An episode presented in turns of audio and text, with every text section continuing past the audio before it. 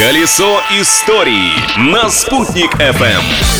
Большой солнечный привет всем! Сегодня 9 апреля. С вами Юлия Санбердина, а со мной история этого дня. Давайте познакомлю.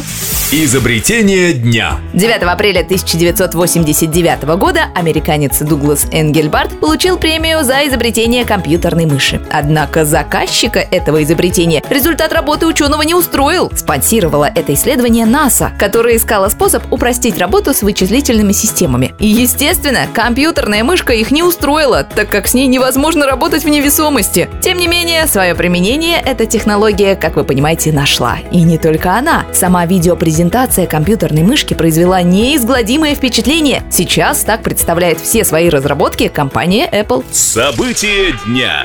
А в России 321 год назад в этот день начали борьбу с беспорядком. 9 апреля 1699 года Петр I издал указ о наблюдении чистоты в Москве. Документ обязывал жителей столицы следить за чистотой дворов и мостовых, а все отходы вывозить подальше за пределы города и засыпать землей. Нарушителей ждало наказание.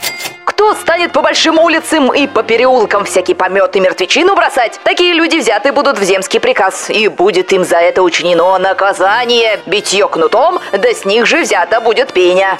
Нужно сказать, что грязь в Москве в те времена была просто непролазная. Даже в Кремле. При такой антисанитарии столицу то и дело посещали эпидемии. Все-таки чистота – залог здоровья.